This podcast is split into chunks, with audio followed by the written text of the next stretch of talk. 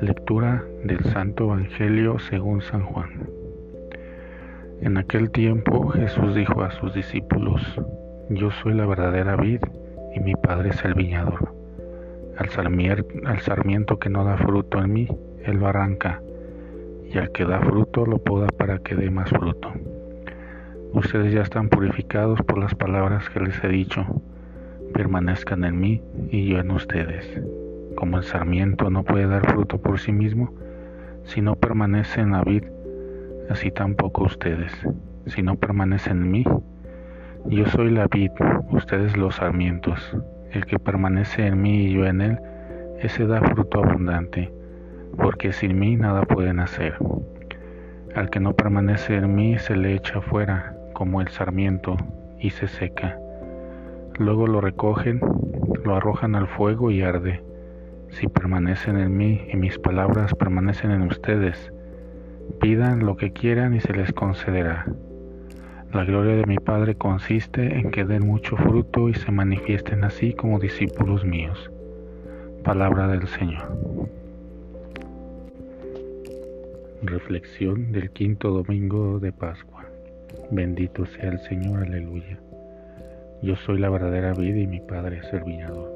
Jesús en sus enseñanzas con frecuencia se sirve de situaciones y experiencias familiares conocidas por sus oyentes. De esta manera, mientras escuchaban, con su imaginación podían también ver lo que se predicaba. Palabra e imagen se sostenían recíprocamente. Sobre todo es la vida del campo la que le brinda imágenes y motivaciones para enseñar. Una vez les habló sirviéndose del grano de trigo, Hoy habla con la imagen del sarmiento y de la vid. Estas tierras bastante desérticas son muy propicias para el cultivo de la vid.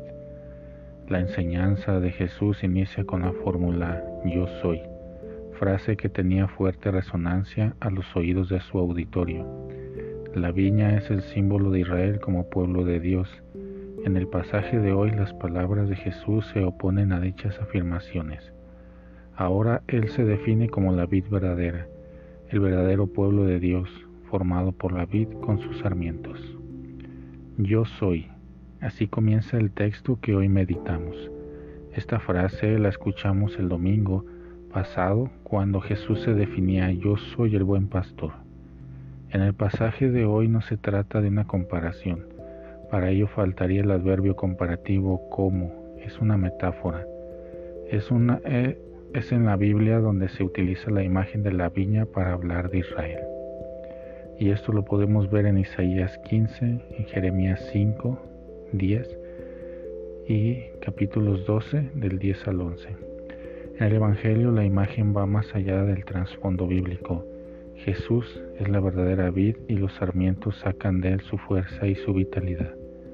Quienes no producen frutos deben ser eliminados. Solo unidos a Jesús podemos dar frutos abundantes.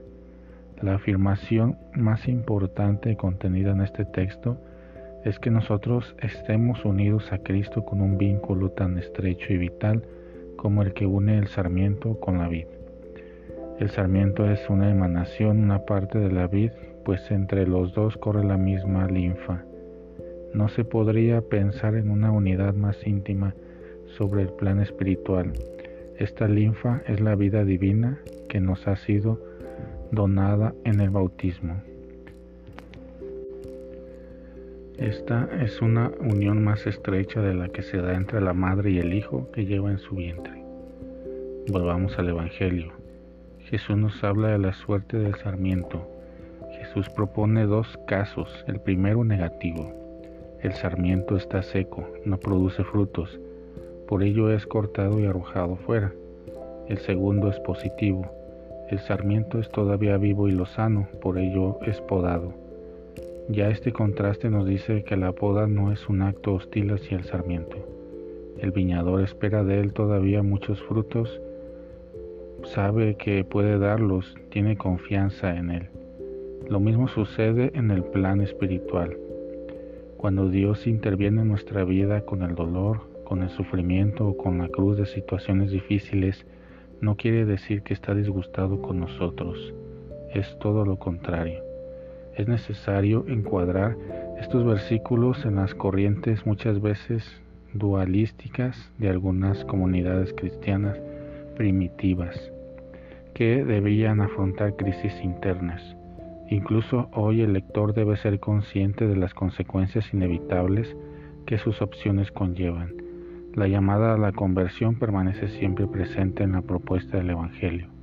Para San Juan dar fruto abundante significa ser discípulo, es decir, unirse a Jesús en la fe y en el amor, en una actitud de conversión permanente, un amor que sea signo para el mundo gracias a su calidad y a su intensidad. La poda es necesaria. En la Biblia leemos muchas veces que el justo se lamenta con Dios a causa de la prosperidad de los malvados, que siempre tranquilos amontonan riquezas y para los cuales no hay congojas. Pero veamos en el texto evangélico la razón por la cual el agricultor poda el sarmiento y hace llorar la vid, como se acostumbra decir entre los vinicultores en la época de la poda de las viñas. ¿Es necesaria la poda? Sí, y por entre por un motivo muy sencillo. Si no se poda la fuerza de la vid se dispersa Tal vez dará más racimos de los debidos, con la consecuencia de no lograr llevarlos todos a maduración. Cuando Pablo regresó a Jerusalén, la visita de Pablo a la ciudad santa conlleva algunas dificultades históricas. La versión que nos ofrece Lucas en la primera lectura es prácticamente irreconciliable con la que narra Pablo en la carta a los Gálatas. La versión que nos da este último asegura que él subió a Jerusalén tres años después de su conversión. Las diferencias entre las dos informaciones hacen pensar que se trate de dos visitas, pero esta solución no es convincente.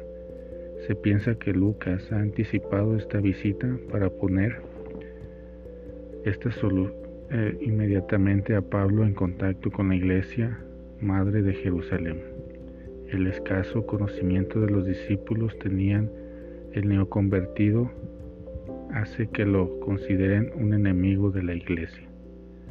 No creían que fuera discípulo, no habían tenido noticia del acontecimiento de Damasco. Tocó a Bernabé presentarlo, explicar el cambio que en él se había producido y narrar el celo con que predicaba el Evangelio. Hijos míos, no vemos solamente de palabras. ¿Qué quiere decir en la práctica esta cálida exhortación del apóstol? Lo vemos en la segunda lectura de hoy. Amar no de palabras sino con hechos quiere decir ante todo no odiar al prójimo porque quien odia es un homicida en el sentido de que quien odia asesina al prójimo en su corazón, lo priva de su amor, ser sensibles a la necesidad del prójimo y compartir también los propios bienes con quien se encuentra en la indigencia, donarse a los hermanos.